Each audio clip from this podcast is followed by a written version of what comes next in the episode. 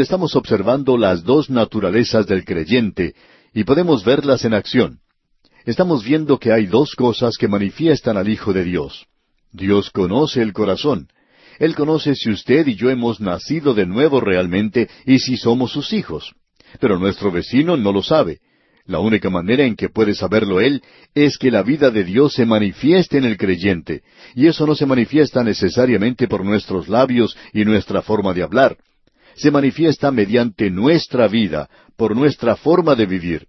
Y Juan dice en el versículo diez de este capítulo tres de su primera epístola, En esto se manifiestan los hijos de Dios y los hijos del diablo. Ahora, amigo oyente, hay dos familias en el mundo. Esta enseñanza de la paternidad universal de Dios y de la hermandad del hombre es una herejía que se debe condenar. La Biblia no enseña eso. La Biblia enseña que hay dos familias en el mundo. El Señor Jesucristo le dijo a los líderes religiosos de su día, Vuestro padre es el diablo, y el diablo tiene una familia aquí en la tierra. Alguien ha dicho que la razón por la cual un creyente no debería casarse con una persona que no es creyente es que si uno entra en parentesco con la familia del diablo, pues entonces va a tener al diablo como suegro. Ahora aquí no se habla de la suegra, sino del diablo como suegro. Tenemos entonces a los hijos de Dios y a los hijos del diablo. Hay pues dos familias en este mundo. Y el apóstol Juan dice aquí, todo aquel que no hace justicia no es de Dios. Ahora eso indica una vida, no solamente un acto, porque uno puede cometer un acto de injusticia. El hijo pródigo puede entrar en la posilga por un tiempo, pero no va a permanecer allí para siempre. Él va a ir a vivir a la casa de su padre porque tiene la naturaleza de su padre. Ahora Juan dice aquí, todo aquel que no ama a su hermano no es de Dios. Usted no puede abrigar odio o aborrecimiento en su corazón contra otro creyente. Ahora eso no quiere decir que, como veremos en el próximo capítulo, que uno debe aceptar a cualquier persona que se presente se nos advierte que debemos tener cuidado y mantener nuestros ojos bien abiertos. Pero debemos tener amor en nuestros corazones. Esto indica un amor que tiene interés, que actúa, que hace algo. Y vamos a ver esto ahora al avanzar en el estudio de este capítulo. Ahora aquí se nos da dos ejemplos, el de Caín y el de Abel. Obviamente Caín era un hijo del diablo, mientras que Abel era un hijo de Dios. Existe esa diferencia. ¿Por qué le mató? Bueno, le mató porque le aborrecía. Y él le aborrecía porque estaba celoso de su hermano. Hemos pensado un poco en cuanto a esta palabra celoso y no estamos muy satisfechos con ella. Esta palabra tiene cierta nota de sospecha.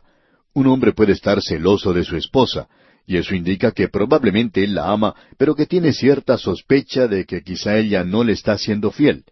Eso es lo que indican los celos. Y creemos que aquí podemos utilizar una palabra mejor y nos referimos a envidia. La envidia y los celos se presentan en el diccionario como sinónimos. Eso está bien, pero hay una distinción sin que en realidad sea una diferencia. Quisiéramos presentar el significado de envidia, y eso es lo que caracteriza a Caín. Él sintió envidia de su hermano y le llevó a cometer un asesinato. Eso es lo que está en el corazón humano.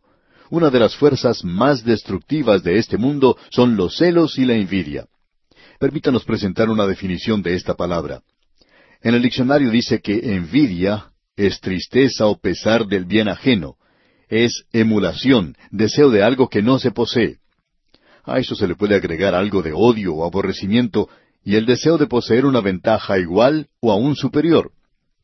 Bueno, eso es exactamente lo que describe a Caín. Creemos que lo mismo se puede decir de una persona que es envidiosa siente ese pesar porque otra persona está progresando o le están saliendo las cosas bien. Esta es la clase de diferencia que existe aquí y creemos que es bueno notarlo. En realidad podemos decir que una mujer no siente envidia por el valor, por el arrojo de un hombre, no siente celos por eso. Y es lo mismo en cuanto a un hombre. Él no siente celos de que una mujer sea hermosa. Pero esto es lo que uno quisiera tener. Y permítanos decir, amigo oyente, que creemos que la envidia y los celos se encuentran dentro de la iglesia en el presente entre los creyentes. Esto perjudica a la causa de Cristo probablemente más que cualquier otra cosa. Y el apóstol Juan está usando aquí a Caín y a Abel como un ejemplo, y por cierto que lo son. Ahora en el versículo trece de este capítulo tres de su primera epístola, dice el apóstol Juan, Hermanos míos, no os extrañéis si el mundo os aborrece. O sea que no debemos comportarnos como que ha sucedido algo extraño si el mundo no nos acepta, porque el mundo no nos va a aceptar. Y Juan nos presenta eso de una manera muy clara a través de toda esta epístola, y él sencillamente está compartiendo con nosotros las enseñanzas que él recibió del Señor Jesucristo mismo. En el Evangelio según San Juan, capítulo quince, versículos dieciocho y diecinueve, el Señor Jesucristo dice, Si el mundo os aborrece, sabed que a mí me ha aborrecido antes que a vosotros. Si fuerais del mundo, el mundo amaría lo suyo, pero porque no sois del mundo, antes yo os elegí del mundo, por eso el mundo os aborrece. Este es siempre un problema para aquellos que están en el ministerio. Hay personas que a veces se acercan a un pastor y le dicen, cuando usted era pastor en tal y tal iglesia, usted era un ministro muy popular. Ahora en realidad no sabríamos cómo tomar una frase así, pero sería algo deplorable el ser popular con cierta clase de gente. De veras que no nos gustaría haber sido populares y no quisiéramos ser populares con cierta clase de personas, porque el Señor Jesucristo no es popular con ellos. En cierta ocasión se presentó en la televisión a un ministro del Evangelio y él tuvo así una oportunidad maravillosa de testificar para Cristo. Sin embargo, él trató de complacer a la multitud que le estaba observando y dijo algunas palabras lindas, palabras floridas, por cierto, y la gente le aplaudía mucho. Pero, amigo oyente, en realidad preguntamos si no habría tristeza en el cielo porque este ministro fuera aceptado y fuera popular con esa clase de gente con la cual el Señor Jesucristo no era popular. Eso es algo que el Hijo de Dios tiene que aceptar y también tiene que reconocer. Hay cierta ofensa en la cruz y nosotros no debemos magnificar eso. No debemos hacernos desagradables o molestos. Hay muchos creyentes que hacen eso y no son aceptados, no porque son creyentes, sino porque son verdaderamente personas fastidiosas. Serían esa clase de personas de todas maneras, ya fueran creyentes o no lo fueran. Así es que tenemos que tener cuidado en cuanto a esto. Ahora, en el versículo catorce de este capítulo tres de su primera epístola, dice Juan, Nosotros sabemos que hemos pasado de muerte a vida en que amamos a los hermanos. El que no ama a su hermano permanece en muerte. Nosotros sabemos que hemos pasado de muerte a vida. Usted puede saber si es o no es un hijo de Dios. Esta idea que existe de que usted y yo no podemos saberlo es una grave equivocación. La palabra de Dios nos dice, nosotros sabemos que hemos pasado de muerte a vida. ¿Cómo lo sabemos? En que amamos a los hermanos. ¿Tiene usted amor en su corazón para los hermanos? Una de las grandes y mayores experiencias que uno pueda tener es cuando viaja de un lugar a otro y puede visitar a creyentes que son realmente maravillosos. Uno puede tener experiencias muy interesantes al viajar de un lugar a otro. Es algo realmente sorprendente. Recuerdo que cuando estuve en Bolivia, ese hermoso país enclavado en las montañas de los Andes en Sudamérica, tuve la oportunidad de visitar cuatro ciudades a donde había sido invitado para predicar. Y en cada una de esas ciudades tuve la oportunidad y el privilegio de conocer a muchas personas a quienes nunca había visto antes en mi vida, pero que son fieles oyentes de este programa. Y es como si hubiera llegado donde mi propia familia podía sentir esa unión, ese amor que nos unía y pudimos en realidad pasar unos momentos verdaderamente maravillosos de comunión juntos, aunque nunca antes nos habíamos visto. Ahora, ¿cómo pudo suceder eso? Bueno, ellos son hijos de Dios, y yo soy un hijo de Dios también. Y aunque no nos habíamos conocido antes, pudimos pasar un tiempo realmente maravilloso. Esas son cosas que ocurren en el ministerio cuando uno se encuentra con creyentes en todas partes. El autor de estos estudios bíblicos, el doctor J. Vernon McGee, contaba que en cierta ocasión se encontraba jugando al golf con un amigo y que delante de él se encontraban dos señores jugando, pero muy lentamente. Así es que él le gritó a uno de ellos que se apresurara. Y finalmente este hombre fue donde estaba el doctor Magui y le dijo, Doctor Magui, no sabía que usted estuviera jugando aquí al golf. No sabía que se encontraba en esta zona. ¿Es usted la persona que está tratando de hacernos jugar más rápido? Y el doctor Magui tuvo que contestarle que sí. Y entonces este hombre le dijo, Bueno, he ido a ver a mi médico y no estoy muy bien todavía. Y el médico me dijo que debería jugar lentamente. De modo que el doctor Magui le pidió excusas a este hombre por haber hablado en una forma tan abrupta, tratando de hacer que se apresurara. Pero luego, decía el doctor Magui, se unieron los cuatro para jugar juntos y pasaron momentos muy interesantes y de mucha comunión. Y es así, amigo oyente, como ocurre a veces. Personas que uno nunca ha visto, uno descubre que es un hermano en la fe. Pues bien, de eso es que nos está hablando aquí Juan. ¿Ama usted a los hermanos? Cuando usted se encuentra con alguien que pertenece a Cristo, entonces puede hablar en cuanto a Cristo con él. Así es como uno puede encontrar a los hermanos y a las hermanas. Y Juan dice aquí, el que no ama a su hermano, permanece en muerte. Si usted no tiene ninguna preocupación, ningún interés por otro hijo de Dios, Juan dice que usted permanece en muerte. Y hay aquellos que parecen no demostrar ningún interés, pero usted y yo sí debemos tener interés. En el próximo capítulo Juan nos va a presentar una advertencia, pero queremos decir esto, que cuando uno se encuentra con algún creyente, uno puede llegar a tener momentos de verdadera comunión, una comunión muy hermosa, por cierto. ¿Por qué sucede eso? Porque uno ama a su hermano. Y eso es prueba de su salvación, amigo oyente. No hay ninguna prueba mayor que esta en lo que a su propio corazón se refiere. Juan está desarrollando esto, y notemos lo que dice ahora en el versículo quince de este capítulo tres de su primera epístola. Todo aquel que aborrece a su hermano es homicida, y sabéis que ningún homicida tiene vida eterna permanente en él.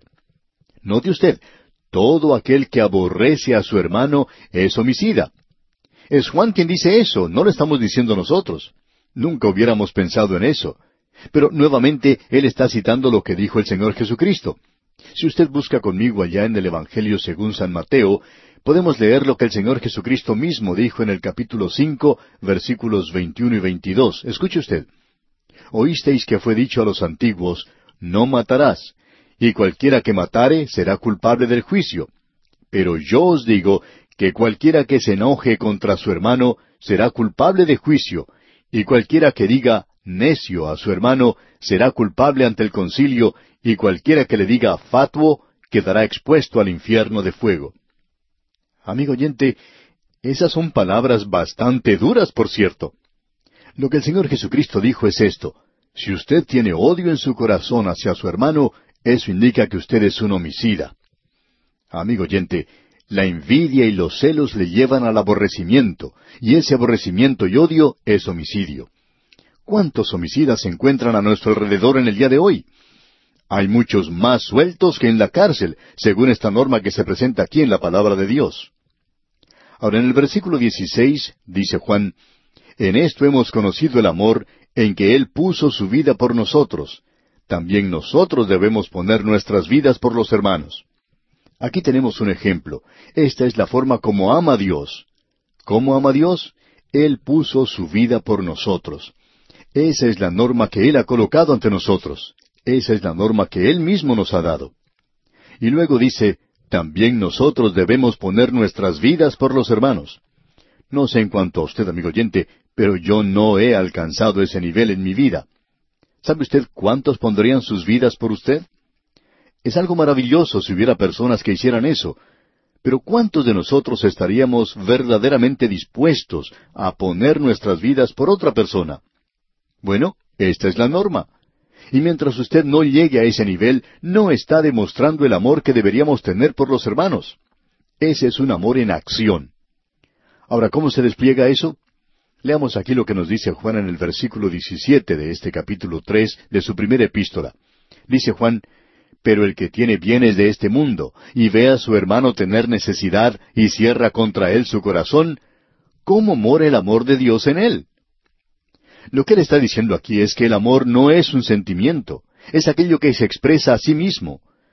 Usted recuerda que Santiago tenía mucho que decir en cuanto a que si usted tiene fe y su hermano se acerca a usted y usted le dice, bueno, yo voy a orar por usted. Y eso es lo que la mayoría de nosotros decimos. Pero lo importante es, ¿se manifiesta nuestro amor en lo que estamos haciendo? Creemos que una de las cosas más trágicas para muchos creyentes que lleguen a la presencia de Cristo y que hayan tenido muchas posesiones en este mundo será el no haber utilizado, no haber usado las posesiones para la causa de Cristo. El pasaje al cual hicimos referencia se encuentra en la epístola de Santiago, capítulo dos, versículos quince y dieciséis, que dicen, Y si un hermano o una hermana están desnudos, y tienen necesidad del mantenimiento de cada día, y alguno de vosotros les dice, Id en paz, calentaos y saciaos, pero no les dais las cosas que son necesarias para el cuerpo, ¿de qué aprovecha? En otras palabras, uno puede hablarle al hermano allí, pero el amor, amigo oyente, no se hace en el dormitorio. El amor se demuestra en la cocina. Aquí tenemos a un hombre que sale a trabajar a las cinco de la mañana, digamos, y uno le puede preguntar, ¿a dónde va? Y él responde, voy a trabajar. ¿Y por qué va a trabajar? Bueno, tengo esposa y dos hijos que alimentar. Y entonces usted le dice, bueno, yo no me preocuparía por ellos. Usted no va a salir y matarse trabajando sencillamente por ellos. Y este hombre responde, por cierto que sí lo haré. Yo los amo, son míos. Y luego uno va a la cocina de esa casa, y allí uno encuentra a la esposa levantada muy temprano en la mañana. Se ha quemado la mano tratando de sacar un plato caliente del horno. Está cansada de haber trabajado todo el día, pero cuando llega la noche, cuando este hombre regresa del trabajo, ella sigue trabajando, cuidando a los niños y alimentando a su esposo. Y uno se acerca a ella y le pregunta, ¿por qué está haciendo eso? Y ella responde, bueno, él es mi esposo y yo lo amo. Amigo oyente, el amor es algo que se demuestra con un hecho. Uno puede apreciar esto en un lugar donde hay amor entre el esposo y la esposa. Pero ¿qué podemos decir en cuanto al amor entre los creyentes? El apóstol Juan nos dice aquí en su primera epístola, capítulo tres, versículo diecisiete, Pero el que tiene bienes de este mundo y ve a su hermano tener necesidad y cierra contra él su corazón, ¿cómo mora el amor de Dios en él? O sea que debería demostrarse también por los hechos, debería comenzar a hacer algo el uno por el otro. Y mientras no llegue a hacer eso, amigo oyente, entonces tenemos la peor clase de hipocresía. De esto es que nos está hablando Juan aquí. Y amigo oyente, usted no puede aprender eso en ninguno de esos cursillos. Estamos en el capítulo tres y vamos a comenzar hoy con el versículo dieciocho. Hemos visto en esta sección las dos naturalezas del creyente. Cuando usted llega a ser un hijo de Dios, no se libra de su vieja naturaleza. Usted tiene dos naturalezas, la vieja naturaleza y la nueva naturaleza. Hemos visto que la nueva naturaleza es la única naturaleza que puede agradar a Dios. El hombre, en su estado natural, no puede agradar a Dios, por cuanto los designios de la carne son enemistad contra Dios. Hay momentos cuando sentimos el deseo de orar, pero hay momentos cuando no sentimos el deseo de orar. Hay una canción que en parte dice, Señor, yo me siento propenso a vagar, me siento propenso a abandonar al Dios que sirvo. Alguien leyó eso y no le gustó. Dijo que eso no expresaba en realidad nuestro sentimiento y lo cambió. Usted lo puede tener en dos formas diferentes. En algunos himnarios aparece de una manera y en otros de otra. Y la otra manera es esta. Señor, yo me siento propenso a adorar, me siento propenso a servir al Dios que amo. Ahora, ¿cuál de esas dos formas expresa la verdad en cuanto al creyente? ¿Está propenso a vagar o está propenso a adorar? Pues, amigo oyente, si usted nos preguntara a nosotros, diríamos que las dos son ciertas. Yo tengo una naturaleza que he descubierto es propensa a vagar, y también tengo otra naturaleza que es propensa a adorar. Dios dijo, Tú eres mi hijo, y tú manifestarás mi naturaleza. Dijo, Tú manifestarás la nueva naturaleza que te he dado. Ahora el apóstol Juan nos habla aquí en cuanto al amor de los hermanos. Esta es la verdadera prueba de que Dios nos ama. Él entregó a su Hijo para morir por nosotros. Ahora ese es el amor de la familia de Dios, y Él es el ejemplo. Nosotros, como Él dice, deberíamos estar dispuestos a entregar nuestra vida por amor a nuestros hermanos. Uno no aprecia hoy este espíritu manifestado en la manera en que debería hacerlo, y aún así hay muchos que actúan de una manera muy amante, por cierto. El autor de estos estudios bíblicos, el doctor J. Vernon McGee, contaba que cuando él estuvo enfermo por primera vez de esa terrible enfermedad del cáncer, hubo varias personas que le dijeron que ellos estarían dispuestos a tomar ese cáncer para sí mismos, porque parecía que él no iba a poder concluir este estudio de cinco años de la Biblia. Ellos querían hacer eso para que él pudiera concluir este programa de cinco años. Y es algo realmente magnífico, algo tremendo, decía él. Él reconoció que ellos no podían hacerlo, por supuesto, este era un caso cuando cada uno debe llevar su propia carga, Usted tiene cáncer, entonces tiene que cargar con eso usted mismo. Ellos no podían tomarlo, pero estaban dispuestos a hacerlo. Y eso es algo que causó una gran impresión en el corazón del doctor Magui. Ahora Juan presenta también claramente aquí en el versículo 17, donde concluimos nuestro estudio en nuestro programa anterior, y dice, Pero el que tiene bienes de este mundo, y ve a su hermano tener necesidad, y cierra contra él su corazón, ¿cómo mora el amor de Dios en él? Es decir, usted expresa su amor para con los hermanos por lo que hace, y no por lo que dice. La lengua es algo muy bueno, pero siempre corre más que los pies. Pero la verdadera cristiandad, amigo oyente, el artículo verdadero es algo del corazón y no de la cabeza o de la lengua nada más. Tiene que ver con nuestros hechos. Y aquí se nos dice sin lugar a dudas que si usted es un hijo de Dios, usted lo manifestará.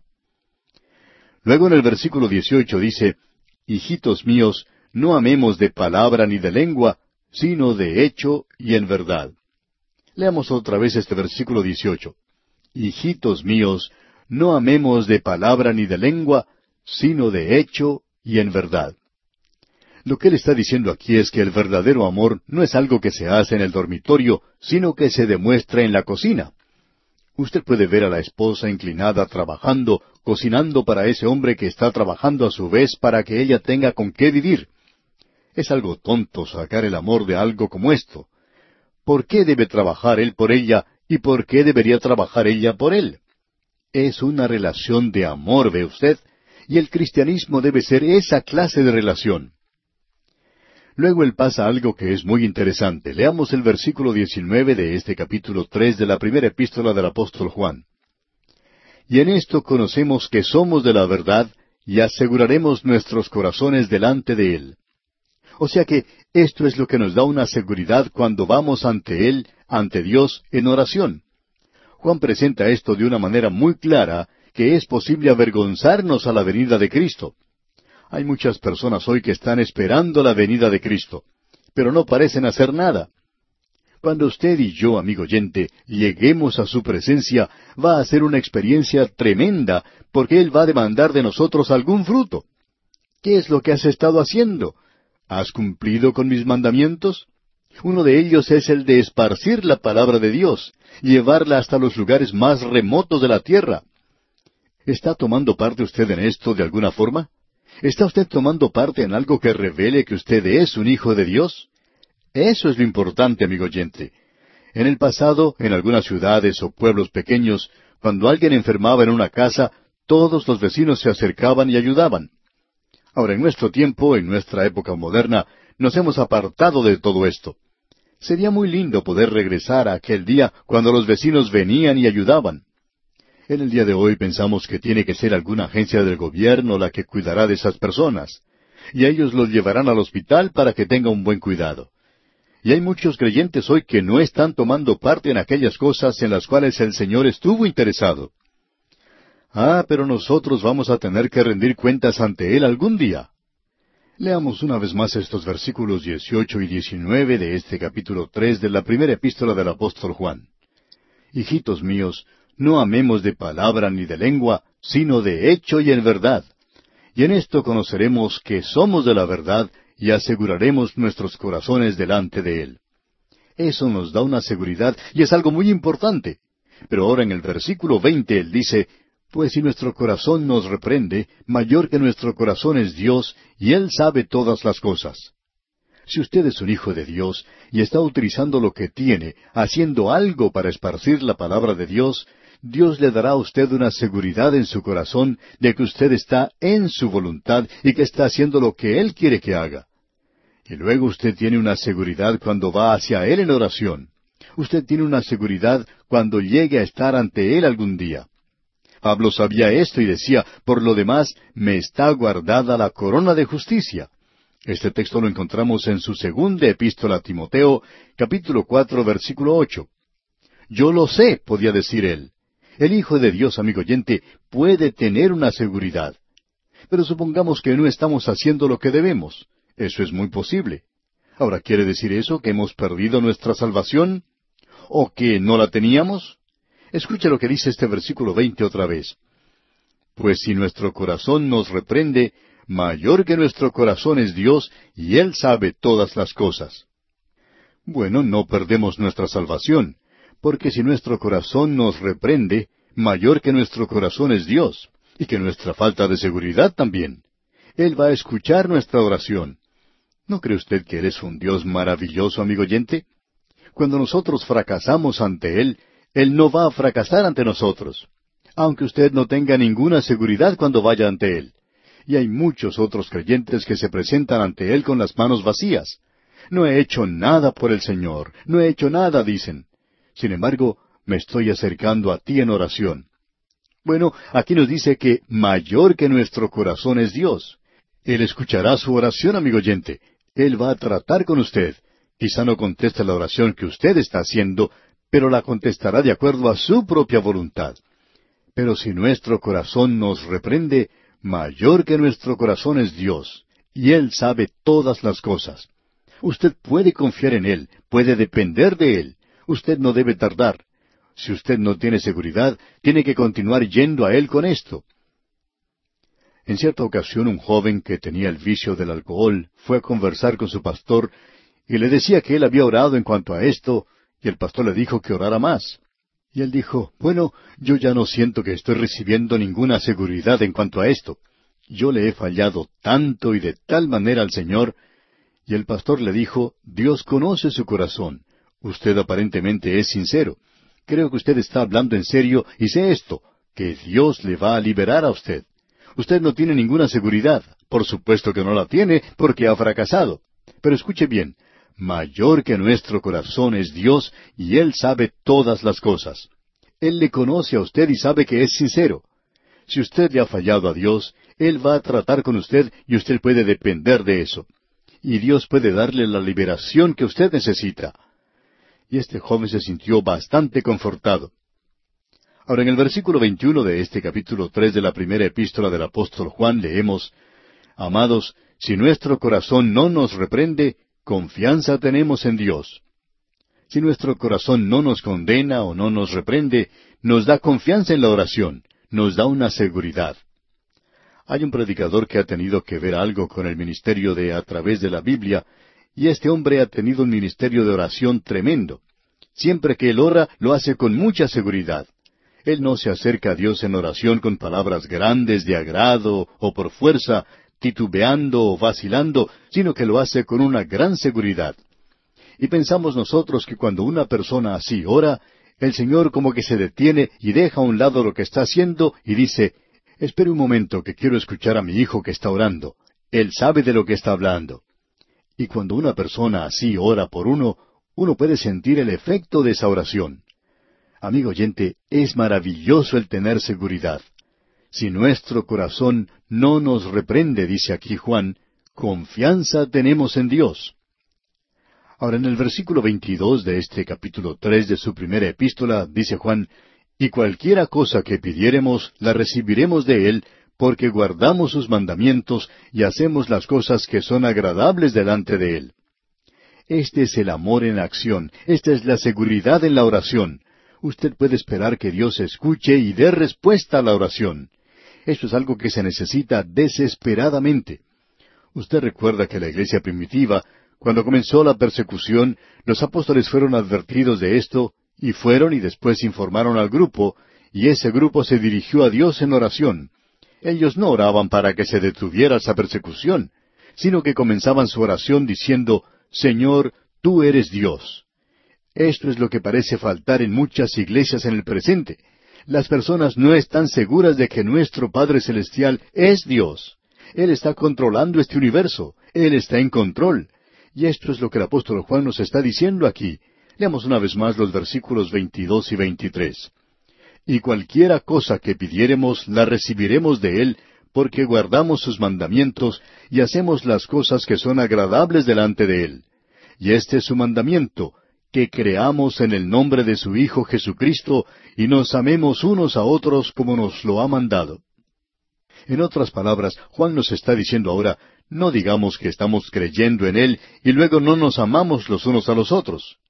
Con un aliento alabamos al Señor y decimos que confiamos en el Señor Jesucristo y luego hablamos de fulano de tal y después indicamos que no aprobamos su persona. Ahora esta clase de amor no quiere decir que uno va de un lado para otro abrazando a la gente, sino que debe estar en nuestra propia vida. Será cierto interés de preocupación por esa persona. Usted no va a estar hablando mal, pasando chismes en cuanto a esa persona.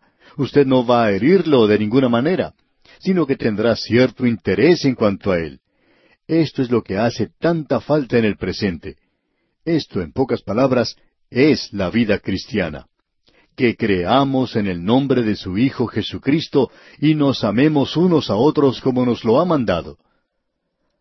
Ahora el versículo 24, versículo final de este capítulo tres de la primera epístola del apóstol Juan dice, Y el que guarda sus mandamientos permanece en Dios, y Dios en él. Y en esto sabemos que Él permanece en nosotros por el Espíritu que nos ha dado. El Espíritu Santo verifica estas cosas para nosotros, a nuestros corazones, si nosotros no le contristamos. Si usted está contristando al Espíritu Santo, entonces no está haciendo su voluntad. Él dice, si me amáis, guardad mis mandamientos. Si usted no hace eso, amigo oyente, entonces está contristando al Espíritu Santo. Pero el Espíritu Santo verificará estas cosas y las hará reales y verdaderas para nuestros corazones. El Espíritu Santo ha sido dado a cada creyente. Cada hijo de Dios tiene dentro de sí el Espíritu Santo. El apóstol Pablo lo expresa claramente en su epístola a los Romanos, capítulo ocho, versículo nueve, cuando dice Mas vosotros no vivís según la carne, sino según el Espíritu, si es que el Espíritu de Dios mora en vosotros. Y si alguno de vosotros no tiene el Espíritu de Cristo, no es de él. Esa es la señal o la marca del Hijo de Dios. En usted mora el Espíritu de Dios. Eso es algo importante conocer al llegar ahora al capítulo cuatro de esta primera epístola del apóstol Juan. Cuando llegamos a este capítulo cuatro, se nos presenta aquí una advertencia contra los falsos maestros o los falsos profetas, como se nos indica aquí. Ellos por lo general están activos en la profecía. Eso es algo que los señala, los marca. Él está diciendo aquí que el Espíritu de Dios nos ha sido dado. Él ya ha dicho que nosotros hemos sido ungidos, por tanto, lo somos ahora. Ahora, debido a que en nosotros mora el Espíritu de Dios, porque hemos recibido ese ungimiento, esa unción para comprender las cosas de Dios, Él ahora dice aquí en el capítulo cuatro, versículo uno, escuche usted, Amados, no creáis a todo espíritu, sino probad los espíritus si son de Dios, porque muchos falsos profetas han salido por el mundo. Observemos esta advertencia que se nos presenta aquí. Esto, por supuesto, no está de acuerdo con las ideas que presentan los liberales, porque lo que ellos dicen no es lo que enseña la palabra de Dios.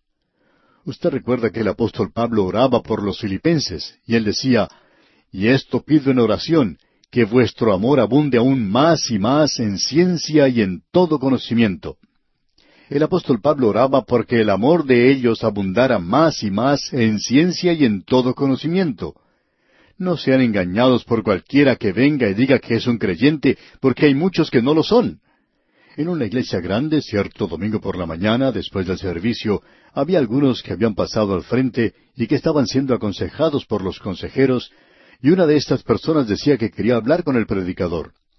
Bueno, él estaba muy agradecido de que alguien quisiera hablar con él, Así es que fue y le presentó el plan de salvación, y este hombre parecía muy interesado, tan ansioso que a veces él quería ver los versículos de la Biblia en lugar de dejar que lo hiciera el predicador. Él sabía lo que estaba haciendo, por supuesto. Así es que él dijo que iba a aceptar a Cristo, y se arrodillaron, y este hombre derramó lágrimas, y luego se levantaron. Y luego el predicador cometió la equivocación de preguntarle cómo iban las cosas. No tendría que haberle dicho eso, pero este hombre se aprovechó de esa pregunta y le dice, Siento mucho tener que decirle esto, pero toda mi ropa se encuentra en una habitación de un hotel y no la puedo sacar hasta cuando pague la cuenta. Él mencionó uno de los hoteles baratos del centro de la ciudad y decía que no le dejaban sacar las cosas hasta cuando pagara su cuenta. Por supuesto, el predicador se sintió un poco preocupado con todo eso y le preguntó cuánto era lo que necesitaba.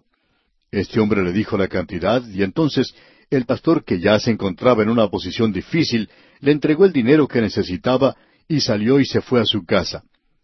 Después de pasar algún tiempo, el predicador vio la foto de ese hombre en el periódico y notó que había sido arrestado. había vivido por seis meses en esa ciudad y dijo que se había aprovechado de los predicadores porque estos eran los bobos más grandes que existían en el mundo. Ahora este pastor viendo eso se sintió bastante sorprendido, por supuesto, y llamó por teléfono a un amigo y le preguntó si este hombre le había visitado, y el otro pastor le dijo que sí, pero que no había conseguido sacarle ningún dinero. Y a su vez le preguntó al primer pastor si le había sacado algún dinero cuando le visitó, y este pastor tuvo que contestar que sí. Entonces el otro pastor dijo, Bueno, yo he estado en esta zona mucho más tiempo que tú, tengo un poco más de experiencia, no dejes que te engañen. Recuerda que la Biblia dice que debemos probar los espíritus para ver si son o no son de Dios. Hay muchos de ellos que son falsos. Bueno, este hombre era falso y pudo sacarle algún dinero a este pastor. Pero después de esa experiencia, este pastor declaró que no vendría nadie más a sacarle dinero de esa manera porque él no lo iba a dar, habiendo aprendido ya su lección. Y Pablo oraba pidiendo que estos filipenses crecieran en amor, pero también que tuvieran más y más ciencia y conocimiento. Había que usar esto inteligentemente. Uno tiene que tener mucho cuidado. Nos corresponde entrar a una sección bastante difícil aquí en el capítulo cuatro. Y es difícil por muchas razones. Una de ellas es porque estamos tratando aquí con el mundo del espíritu, del cual ninguno de nosotros sabe mucho.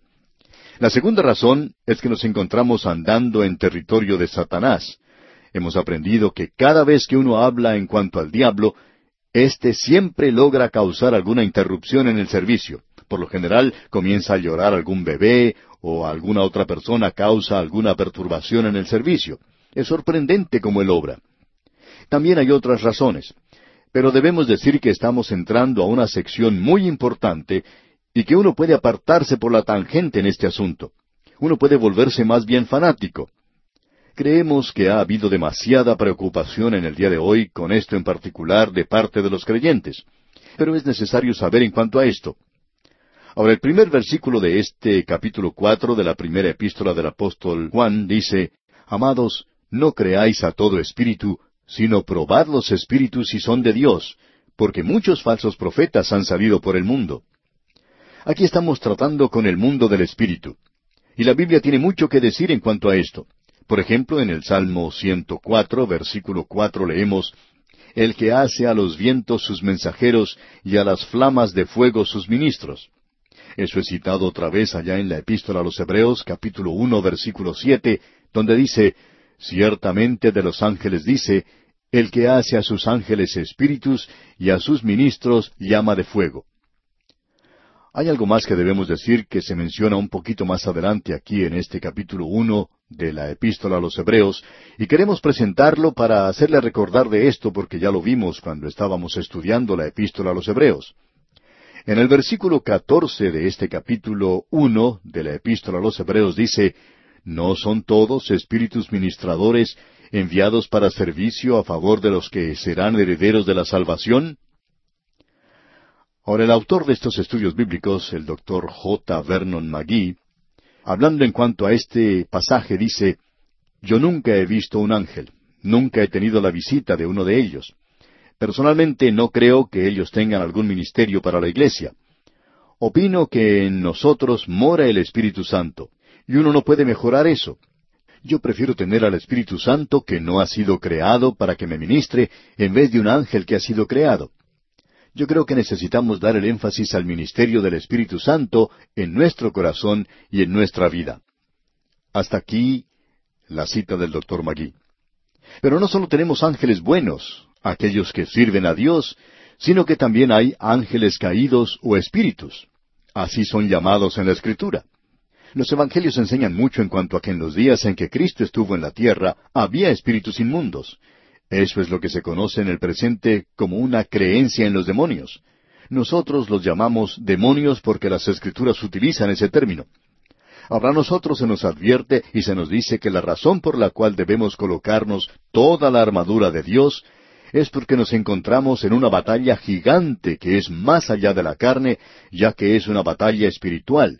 Y el apóstol Pablo dice en su epístola a los Efesios capítulo seis versículo doce porque no tenemos lucha contra sangre y carne, sino contra principados, contra potestades, contra los gobernadores de las tinieblas de este siglo, contra huestes espirituales de maldad en las regiones celestes. Ya hablamos detalladamente de eso cuando nos tocó estudiar este libro y también en el libro de Daniel, así es que no vamos a volver a entrar en ese terreno.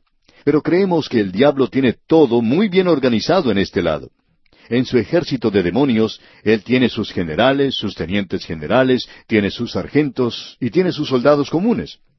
Ahora creemos que Dios tiene su ejército también organizado de la misma manera. Tenemos un ejemplo allá en el libro de Daniel. Y aquí en esta primera epístola del apóstol Juan, capítulo cuatro, se nos dice aquí que no debemos creer a todo espíritu, es decir, a esos espíritus inmundos. Debemos probar a los espíritus. Hace algunos años esto era algo un poco tétrico, pero ahora ya hemos entrado en un área donde lo sobrenatural que antes era ridiculizado, especialmente en los círculos universitarios, entre la gente inteligente, hoy se ha convertido en algo muy real. En efecto, Satanás se ha convertido en algo muy real, por cierto, y hasta existe la adoración a Satanás. Esto se ha limitado mucho a las universidades y zonas aledañas, y hasta existen en algunas ciudades iglesias satánicas. Ahora, hasta hace algunos años, esto era algo muy extraño, por cierto, pero es algo que existe en el presente. Se informa que, por ejemplo, en el estado de la Florida, en los Estados Unidos, un muchacho de diecisiete años fue asesinado, y esto tuvo lugar para apaciguar a Satanás, porque una sacerdotisa satánica en ese lugar, una joven de solo veintidós años de edad, dijo que este muchacho debería morir.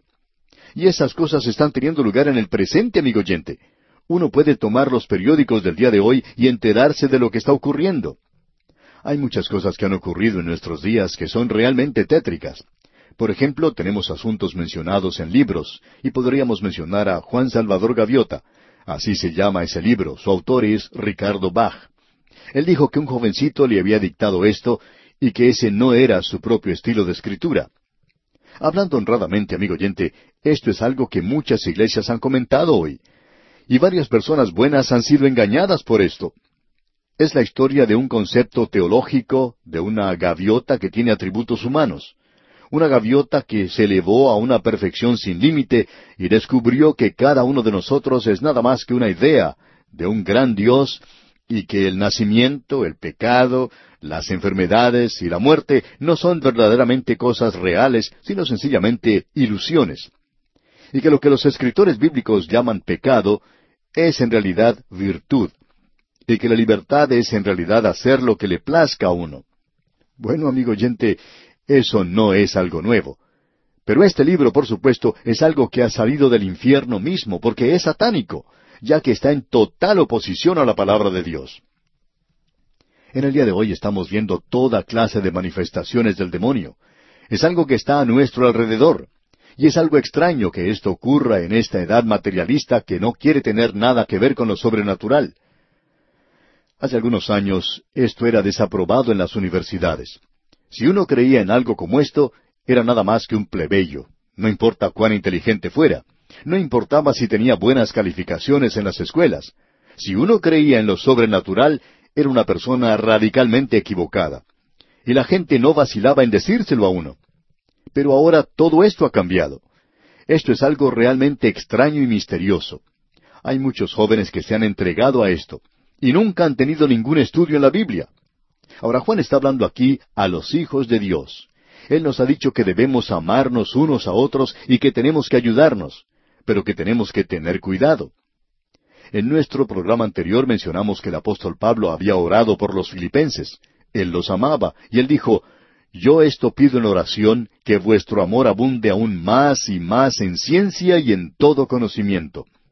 Es algo realmente maravilloso el amar, pero usted y yo nos encontramos en este mundo malo y este mundo en el cual vivimos nos puede devorar, nos puede engañar. Por tanto, necesitamos tener mucho cuidado. Así que Juan está diciendo, Amados, no creáis a todo espíritu, sino probad los espíritus si son de Dios. A veces escuchamos de algunas personas que parecen tener poderes sobrenaturales. Quizá puedan sanar, quizá puedan impartir dones, pero eso no nos entusiasma. Hay personas que nos dicen, ¿y por qué no van a escuchar a fulano de tal? Bueno, no queremos perder el tiempo. Se nos dice que debemos probar los espíritus, y amigo oyente, sencillamente porque una cosa parezca ser sobrenatural, y hay muchos grupos que están presentándose en el día de hoy, podemos asegurar de que no hay nada sobrenatural en todo eso. Es nada más que un cristianismo camuflado, enmascarado. Debemos probar los espíritus si son de Dios, porque muchos falsos profetas han salido por el mundo. Ahora los falsos profetas de los cuales Juan está hablando aquí son maestros. El apóstol Pablo lo utilizó de esa manera también. En su primera epístola a los Corintios, capítulo 14, versículo 3, Pablo dice, Pero el que profetiza habla a los hombres para edificación, exhortación y consolación. La profecía aquí indica el enseñar, el exhortar, el instruir y hacer esa clase de cosas. Ahora hay muchos falsos profetas que han salido, y se nos dice aquí en el versículo uno, Amados, no creáis a todo espíritu, sino probad los espíritus si son de Dios, porque muchos falsos profetas han salido por el mundo. Amigo oyente, hay muchos que por cierto han salido, y tenemos que tener mucho cuidado con esto. La profecía hoy se está convirtiendo en un tema muy interesante, y creemos que esto es correcto, pero una vez más, debemos tener cuidado y notar lo que dijo el señor Roberto Anderson que en referencia a esto dijo, debemos tener cuidado con las pronunciaciones elocuentes de traficantes de profecías. Pues bien, hay mucho de eso en el mundo en el presente. Esta gente está diciendo más de lo que dice la Escritura. Así es que tenemos que tener mucho cuidado. El que un hombre venga y comience a decir, Señor, Señor, no quiere decir que nosotros debamos amarle. Quizá ese hombre sea mucho más peligroso que una serpiente puede estar enseñando una doctrina falsa y no estar enseñando en realidad la palabra de Dios. Quizá pueda llevar hasta una gran Biblia debajo del brazo, pero aún así necesita ser observado con mucho cuidado. Ahora el versículo dos de este capítulo cuatro de la primera epístola del apóstol Juan nos dice En esto conoced el Espíritu de Dios. Todo espíritu que confiesa que Jesucristo ha venido en carne es de Dios. Aquí es donde comienza todo. Comenzó en Belén, él nació en Belén y allí comenzó. Estamos hablando de la encarnación, porque el Calvario y la tumba de este jardín donde se sepultó a Cristo no tienen significado a no ser que Él sea quien dijo ser, a no ser que Él sea el Dios hombre. Y la forma en que usted puede identificar a un falso profeta es que éste negará la deidad del Señor Jesucristo. Aunque esto no quiere decir que ese profeta no hable bien en cuanto a Él. Ah, esa gente dice que él fue una clase de joven muy destacado, que él era un niño que había nacido en el mundo y que era superior. Y la gente habla en cuanto al hecho de que él era un genio religioso, de que estaba sencillamente intoxicado con Dios, y que él probablemente tenía un mayor conocimiento de Dios y que puede haber sido alguna otra persona, algo así como un superestrella. Esta gente puede decir cosas muy buenas y muchas cosas lindas en cuanto a él, pero lo importante es ¿Fue Él el Dios manifestado en la carne? El apóstol Juan dice que Él era el verbo. ¿Quién es el verbo? Bueno, el verbo es Dios. Él ha creado todas las cosas y Él se hizo carne. ¿Dónde? En Belén, en el momento de su encarnación. Allí vino Jesús. El gnosticismo, que es una de las primeras herejías, y Juan la enfrenta directamente, dice que Cristo vino sobre Jesús cuando él fue bautizado y que le dejó en el Calvario. Bueno, amigo oyente, eso no es lo que nos enseña la palabra de Dios. La palabra de Dios dice que ese bebé en Belén era mucho más que un bebé destacado, y que su muerte en la cruz no fue una muerte ordinaria, y que cuando Él se levantó de entre los muertos, Él se levantó corporalmente de entre los muertos. Él fue entregado por nuestras culpas y resucitado para nuestra justificación.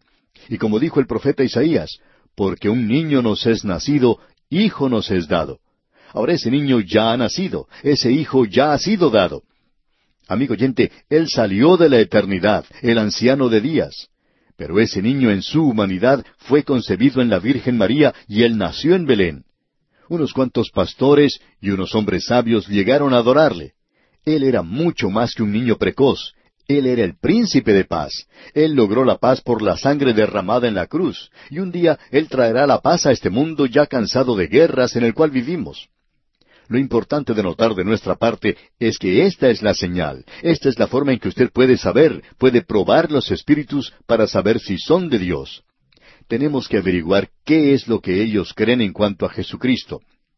Luego Juan agrega aquí en el versículo tres del capítulo cuatro de su primera epístola, y todo espíritu que no confiesa que Jesucristo ha venido en carne, no es de Dios.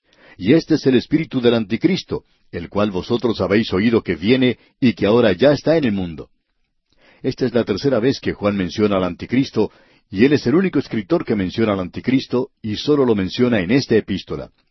Aquí tenemos esto ante nosotros otra vez, y no vamos a poder desarrollar todas las grandes verdades que hay aquí, pero Dios mediante en la próxima ocasión vamos a hablar un poquito más en cuanto al anticristo. Ya hemos visto en esta misma primera epístola del apóstol Juan, capítulo dos, versículo veintidós, que es un mentiroso, un engañador, que niega que Jesús es el Cristo. Este es el anticristo, el que niega al Padre y al Hijo. Eso lo encontramos nuevamente en este pasaje de las Escrituras, pero creemos que ya hemos tenido una referencia a él antes.